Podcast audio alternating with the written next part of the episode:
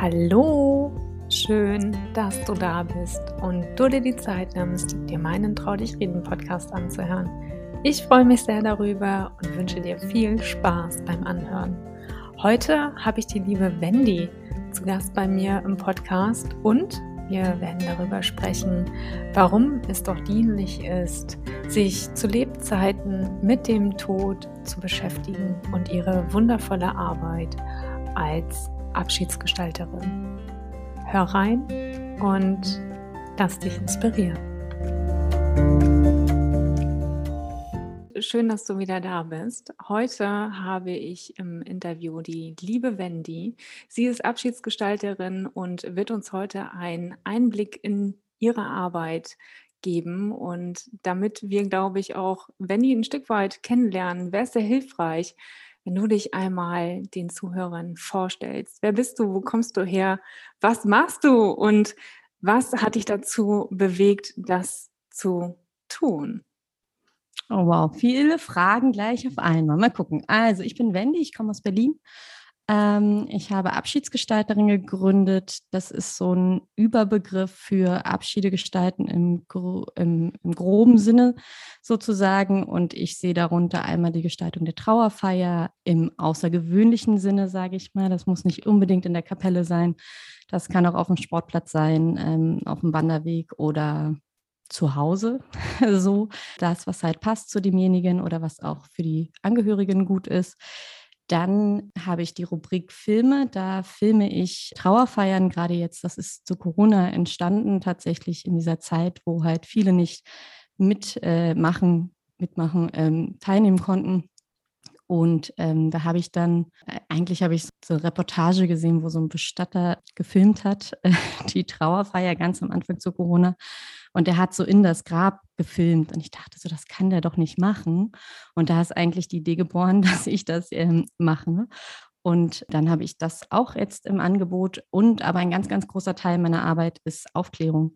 Aufklärung, Aufklärung, Aufklärung zu den Fragen rund um die Endlichkeit, also rund um Trauer und Tod, weil ganz, ganz viel Unwissen herrscht und dadurch ganz viel Angst dann in der Situation ist, wenn man halt drin ist. Und wenn man vorher schon sozusagen mal unbetroffen sich damit auseinandersetzt, Fragen stellen kann, einen Bestatter mal aufsuchen kann oder Friedhöfe mal besucht und, und Bestattungsarten mal sich angucken kann, und dann ist man viel, viel vorbereiteter im Akutfall sozusagen. Und nebenbei ist das wirklich, sich mit dem Tod zu beschäftigen, fürs Leben sehr dienlich, glaube ich, ähm, weil man viel intensiver, viel bewusster lebt. Genau, das ist so grob, grob, was Abschiedsgestalterin ist.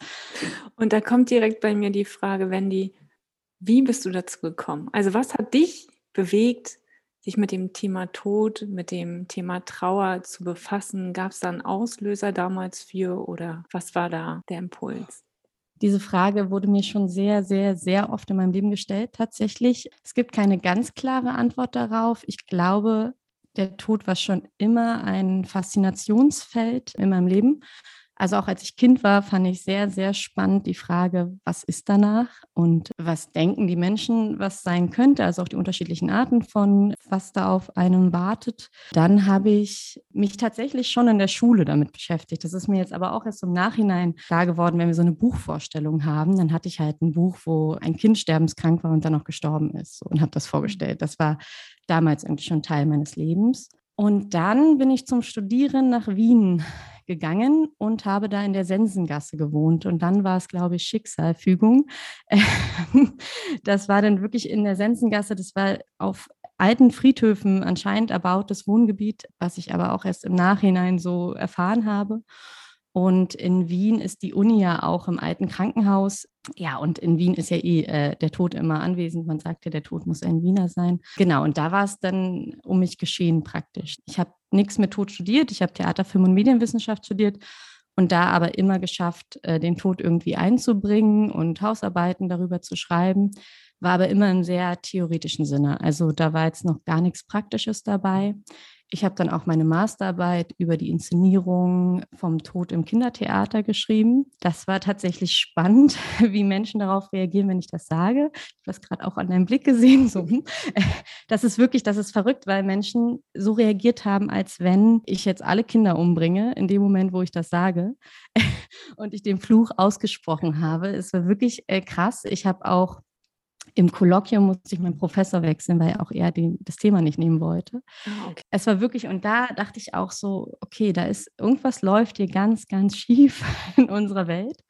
Und das hat mich immer mehr dazu gebracht, tiefer ins Thema einzusteigen. Ich habe dann den Professor gewechselt und habe diese Arbeit geschrieben. Und dann war das Thema immer noch da, aber nicht mehr so intensiv. Und dann ist eine Freundin von mir gestorben und da dachte ich so, okay, nee, ich gehe das jetzt mal an, ich will das jetzt auch praktisch erfahren. Und dann bin ich zum Bestatter, habe da ein halbes Jahr Praktikum gemacht, habe angefangen, Workshops zu geben, auch so für Jugendliche. Dann habe ich ein Theaterprojekt gemacht zu Suizid und da kam das dann immer mehr in mein Leben, bis dann wirklich ich so weit war zu sagen, okay, ich, das ist irgendwie meine Berufung, ich äh, gründe Abschiedsgestalterin und, und versuche dem mehr Raum in meinem Leben zu geben. Mhm. Würdest du sagen, dass Theater ein, ein essentieller Punkt war, um das Thema vielleicht auch näher an den Menschen zu bringen? Hm. Ich glaube, das ist in der Kunst generell so. Also Theater ist halt eine Form davon, aber ich glaube, was schön an den Künsten ist, ist, dass sie ja in irgendeiner Art und Weise eine, einen Raum geben für Abstraktheit oder mhm. für, für Formen, für was zu finden, was was keine Bilder hat und was unaussprechlich ist an Gefühlen. Und da gibt äh, sowohl, sage ich mal, auch das Zeichnen als auch das Theater oder in, in, Körperlichkeit geben irgendwie Möglichkeiten, sich auszudrücken, wo vielleicht die Worte fehlen. Das versuche ich in meiner Arbeit auch immer mit einzubringen, weil das ganz, ganz wertvoll ist. Ja, ich denke, so ein äh, Filmmaterial zu haben, da wo Worte eben einfach, ja, nicht mehr den Anklang finden. Das schaffst du ja damit wahrscheinlich unwahrscheinlich. Aber kannst du mal so einen Tag schildern, wie das abläuft? Also was machst du da genau? Begleitest du mich schon zu Lebzeiten und wir drehen einen Erinnerungsfilm oder begleitest du mich oder begleitest du diese Trauerfeier und sammelst da diese wundervollen Momente der Erinnerung, die mir dann danach zur Verfügung gestellt werden? Also die Grundidee, als ich Abschiedsgestalterin gegründet habe, war tatsächlich so, das Leben filmisch darzustellen. Und äh, meine Idee war das dann auf Trauerfeiern, dass sozusagen die Trauerrede filmisch ist, äh, mit, mhm. mit Fotos, mit Filmausschnitten, vielleicht auch mit Zitaten von Angehörigen die, oder Freunde, Familie, die dann schon da zu Wort kommen. Das hat jetzt nicht so funktioniert, was glaube ich aber auch mit Corona zu tun hat, weil natürlich Trauerfeiern viel kleiner wurden und man jetzt so einen Film, glaube ich, nicht für zehn Leute, sondern eher für 100 oder 200. Dementsprechend war das jetzt irgendwie das, die Nachfrage da nicht so groß. Deswegen habe ich es jetzt erstmal auch wieder on hold gestellt und werde das erstmal von meiner Angebotsliste streichen und mich jetzt wirklich darauf konzentrieren, die Trauerfeiern zu begleiten. Und da sieht das so aus. Ich kriege hm, irgendwie einen Kontakt. Das ist meistens bisher über den Bestatter gekommen. Also man kann mich auch direkt äh, kontaktieren, aber jetzt in den Fällen war es der Bestatter. Und da gibt es meistens einen Grund dafür. Also es ist selten der Fall, dass man einfach so die Trauerfeier jetzt aufnehmen möchte, um sie sich selbst mal später anzugucken. Meistens ist irgendjemand kann nicht dabei sein durch eigene Krankheit oder es ist eine sehr internationale Familie, wo ganz viele Menschen weit über die Welt verstreut sind und irgendwie auch dabei sein können. Oder tatsächlich jetzt Corona, dass es einfach eine weitere Trauerfeier geplant war zu Zeiten, wenn es ähm, wieder geht und da dann nochmal ein Film gezeigt werden soll, wie sie dann letztendlich bestattet wurde. So. Und äh, genau, dann habe ich den Kontakt, dann spreche ich mit, mit der Familie. Das ist mir immer ganz wichtig. Ich gehe da nicht einfach hin und nehme irgendwas auf, sondern ich möchte gerne wissen, für wen es ist, äh, warum der Film sein soll und was für Wünsche da entstehen, weil das, das brauche ich, um auch mit welchem Blick ich da hingehe sozusagen. Also das ist so die Hintergrundinformation natürlich auch, wer war der Mensch. Das finde ich auch immer ganz wichtig und auch ähm, spannend.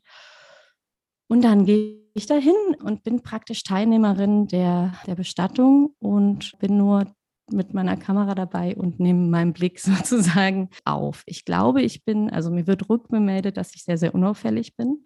Ich glaube, das ist so eine Superkraft. Ähm, früher in der Schule habe ich das auch gut beherrscht, einfach irgendwie nicht da zu sein. Das ist, finde ich, auch wichtig, weil es, glaube ich, sehr unangenehm sein kann, in so einem intimen Moment äh, beobachtet zu werden. Dann komme ich mit ganz viel Material nach Hause, dann wird das überspielt und dann gehe ich in so eine ganz, ganz intensive Beschäftigung mit dieser Trauerfeier, wo für mich immer noch mal Momente ganz klar werden, also besonders emotionale Momente oder da, wo die Person sehr gut rausgekommen ist oder auch die Liebe. Mhm. Also ich weiß nicht, das kann so ein nach einer Hand greifen sein von Angehörigen oder das Hinlegen einer Blume oder das Anzünden einer Kerze also ich finde, Stimme ist ganz, ganz wichtig, wenn so eine eigene Rede gesprochen wird von Angehörigen und manchmal vibriert die Stimme dann so oder oder hat so einen ganz tiefen Nachhall. Und das sind so die Momente, denen ich gerne die Bühne gebe, sage ich mal, wo man sich dran erinnert. Aber was ich auch total wichtig finde, ist, was für ein Tag war es? Also,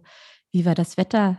Wie, wie sieht der Ort aus, wo wir uns befinden? Weil bei ganz vielen Angehörigen ist es ja so, dass sie es gar nicht so richtig mitkriegen, äh, weil sie sehr, also dass sie so sagen am, im Nachhinein, das ist so wie an mir vorbeigelaufen mhm. und dass man nochmal so eine Zeugenschaft hat, wie war das eigentlich? Und deswegen gibt es bei mir immer auf jeden Fall auch so ein paar Bilder vom, vom Friedhof, vom Wetter, um erst mal reinzukommen.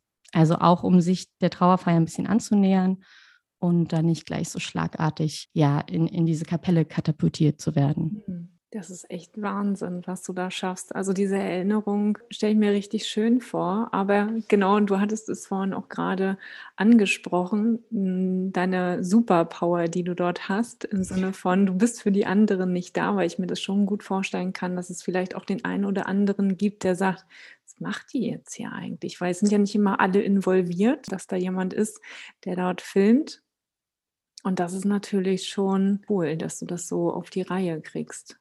Mhm. Ja, also ich hatte das tatsächlich auch einmal, dass eine Person nicht da sein konnte, die hat mich äh, engagiert, aber der Rest der Gesellschaft fand das nicht so cool. Also ich war sozusagen da für die Person, die selber sterbenskrank war und nicht da sein konnte. Und die anderen waren da so, also die haben mich begrüßt, aber man hat gemerkt, ich störe sie. Also dann gehe ich halt noch mehr in den Hintergrund. Da finde ich, ist es dann am Ende auch nicht wichtig, dass ich das beste Bild habe, sondern dass ein Bild da ist. Und wenn das dann von weiter weg ist, dann ist das halt so. Also ich nehme jetzt nicht den einen Abschied wichtiger sozusagen von der Person, die nicht da ist, als die, die da sind. So, mhm. dann bin ich halt noch ein Stück weiter weg. Und am Ende war es dann so, dass, also das war damals kein Film, sondern ein Buch, weil gefilmt werden sollte. Das war dann doch too much für alle. Und dann habe ich halt einfach Fotos gemacht und so ein Fotobuch wo ich die Geschichte des Tages erzählt habe.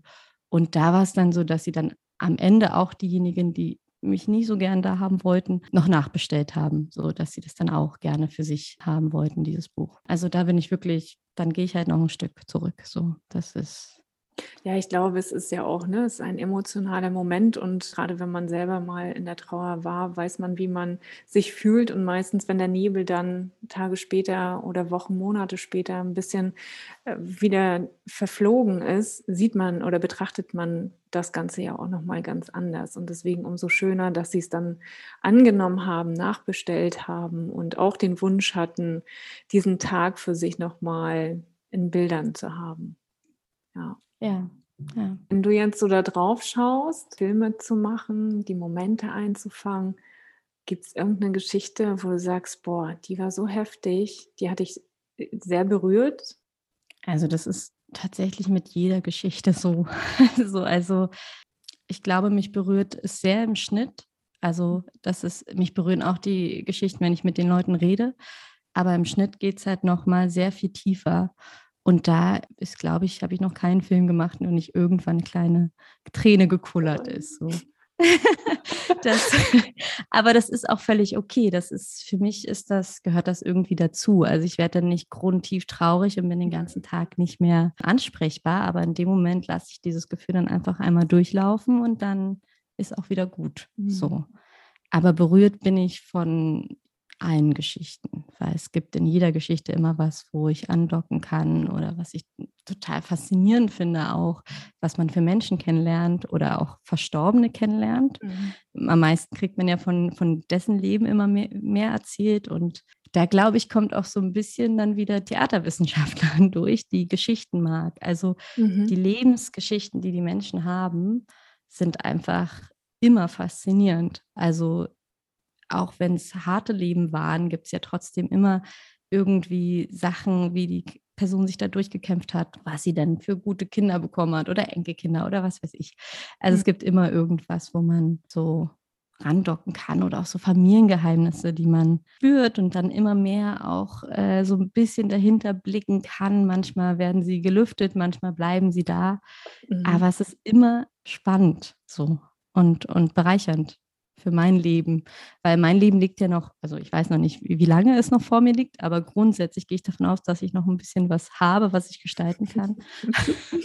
und dann, ja, dann denke ich so, ja, ich habe es noch in der Hand, also so, ich kann noch was draus machen und das ist, glaube ich, das, was mich an diesem Beruf auch, ja, immer antreibt, dass es total schön ist, immer wieder bewusst gemacht zu werden. Es kann vorbei sein und, und lebt deine Träume oder mach das, was sich gut anfühlt oder äh, sei lieb zu den Menschen, die du mhm. liebst. So.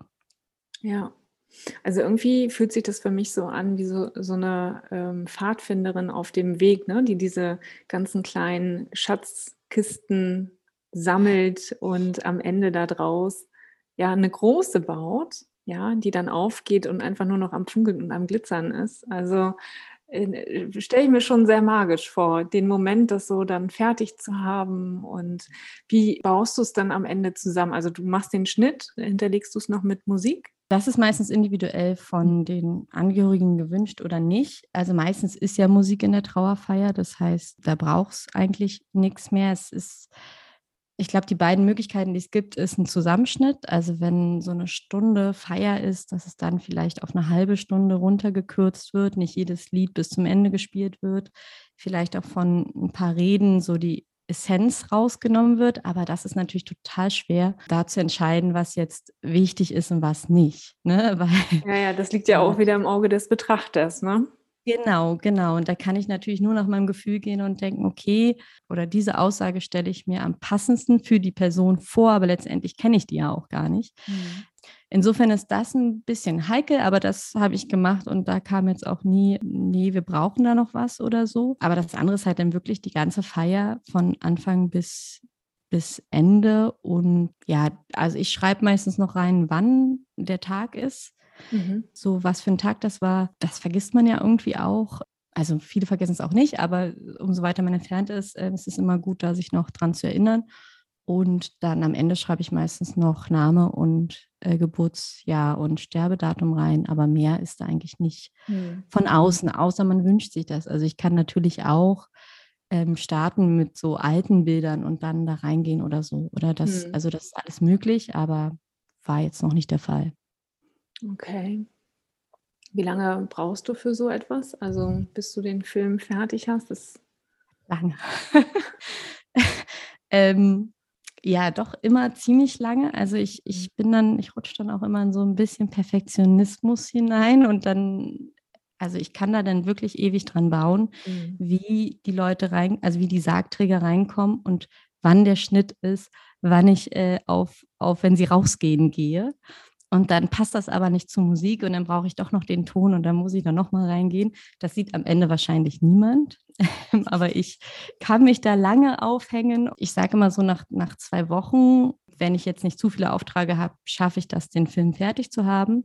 Und davon kann ich mich fast eine Woche intensiv mit beschäftigen, wenn ich wow. will, von morgens bis abends. Wenn ich, also da muss ich mich selber tatsächlich zügeln. Ja, so. ja.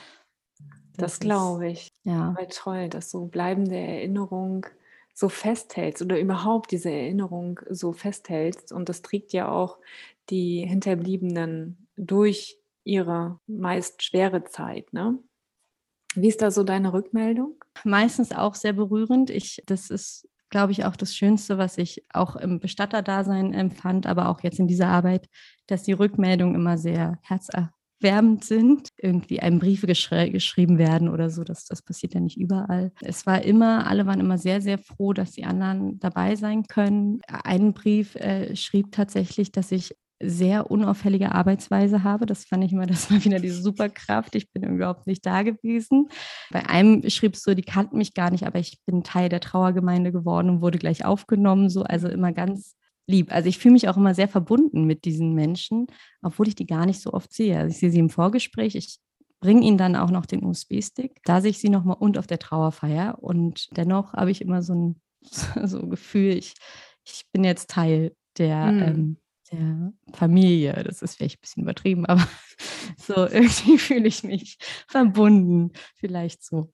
Ja. ja. Naja, eigentlich machst du ja genauso wertvolle Arbeit wie Trauerredner oder ein Geistlicher. Ne? Also das sind ja, ne, die lassen dich ja in ihr Privatleben rein, zeigen dir sehr, sehr viele Elemente aus dem Leben. Ist ja schon etwas sehr Persönliches, sehr Intimes, sehr Bewegendes. Ja, und ich meine, ja. wie lange braucht es, um Vertrauen zu schaffen? Ne? Das ist ja auch immer so ein, so ein Punkt. Wow. Also ich finde schön, dass du das machst, dass du den Weg gegangen bist an, an der Stelle. Wendy, aber wenn ich jetzt das höre, ja, mhm. kann ich mich bei dir direkt unmittelbar bewerben und kann sagen, ich möchte in Kontakt treten mit dir. Wann denkst du, macht das Sinn? Oder vielleicht auch ähm, arbeitest du auch mit Filmmaterial, wo du selber nicht da warst. Würde ich tun. Also ähm, ich, ich ne, übernehme natürlich keine Verantwortung dann für das mhm. Material. Mhm. Aber ähm, ich glaube, meine Hauptarbeit ist eh der Schnitt. Das heißt, ich würde auch einen Film schneiden, wenn, wenn das nicht, wenn ich das nicht gefilmt hätte. Genau, aber grundsätzlich kann man mich über meine Webseite ähm, am besten kontaktieren. Da steht auch meine Telefonnummer www.abschiedsgestalterin.de und dann muss halt geguckt werden, ob ich an dem Termin kann. Das ist natürlich mhm. immer schwierig, weil das immer so ein fester Termin ist und dann, ich hatte schon mal wirklich zwei Beerdigungen äh, einfach zur gleichen Zeit. Das war, dann musste ich halt eine, ging dann halt nicht sozusagen. Genau, und dann, dann wird das einmal abgesprochen und dann ähm, komme ich hin, filme und dann gibt es den fertigen Film auf den USB-Stick. Hm. Das heißt, du verschickst den und den gibt es nicht zu, also zum Download. Du hast ihn nicht irgendwo auf der. Ah, okay. Nee, es gibt es wirklich als Stick. Meistens verschicke ich ihn noch nicht. Also ich bringe ihn. Das ist mir Persönlich. auch wichtig, Toll. ja, dass hm. ich den dann einmal nochmal auch einen Abschluss finde. Weil ich bin ja nicht umsonst Abschiedsgestalterin. Abschiede sind äh, auch da wichtig, ein Ende zu finden. Und das ist dann irgendwie auch die Übergabe des Sticks. Ja, Toll. Ja. Und wenn ich nicht, also du arbeitest ja bestimmt, du hattest ja vorhin schon gesagt, mit Bestattern zusammen, Bestatterinnen. Ähm, das heißt, du hast einen bestimmten oder ist das egal, die sich dann an dich wenden?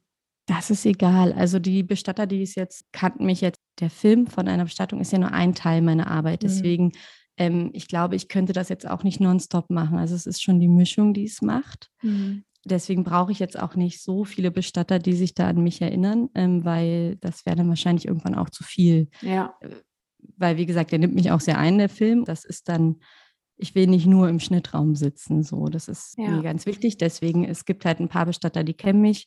Und wenn da dann ein Film gewünscht ist, dann, dann wird das an mich rangetragen. Aber man kann natürlich auch mich direkt kontaktieren. Also es muss nicht über den Bestatter sein. Ja, das ist eigentlich total egal wie man mhm. zu mir kommt. Hauptsache, man kommt. Ja, genau. Hauptsache, man kommt und äh, lässt sich nochmal festhalten. Also total bewegend, muss ich sagen. Und äh, schafft auch nochmal einen anderen Denkraum. Also wir können auch nochmal den Tod anders festhalten und wir haben jeden Tag die Möglichkeit, quasi auch da mal hinzuschauen, weil er gehört ja nun mal zu unserem Leben mit dazu.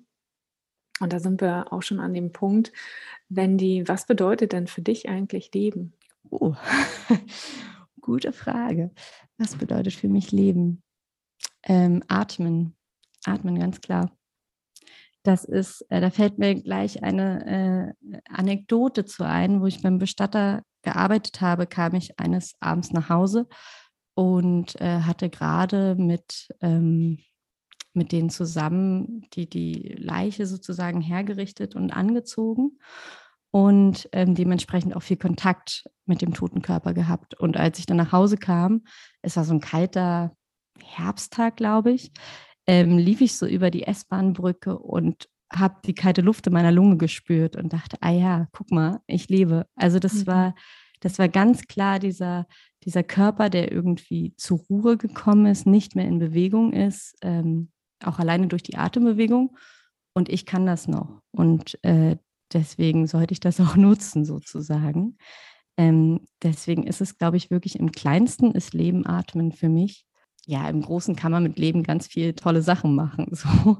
Aber man muss immer atmen. Mhm. Deswegen ähm, würde ich sagen, atmen ist äh, sehr, sehr wichtig. Und auch, das haben wir halt immer bei uns und es kann uns beruhigen. Und das ist äh, total wichtig, ja, irgendwie die Wichtigkeit zu geben, die es hat. Also dem ist nichts hinzuzufügen, finde ich total schön, sehr berührend. Und wenn die, mir bleibt eigentlich nur noch eins zu sagen, ich finde es großartig, was du machst und wie du das machst und wie du das, ähm, ja, den Abschied schöner gestaltest und Erinnerungen schaffst, die bleiben. Mm, ich wünsche dir, dass du wundervolle Menschen weiterhin begleitest auf deinem Weg und dass du, ja, weiterhin atmest. Ja. tief atmest. Genau. Und ähm, danke für deine wundervolle Zeit und ja, alles, alles Liebe für dich. Ja, vielen Dank, dass ich da sein durfte. Gerne.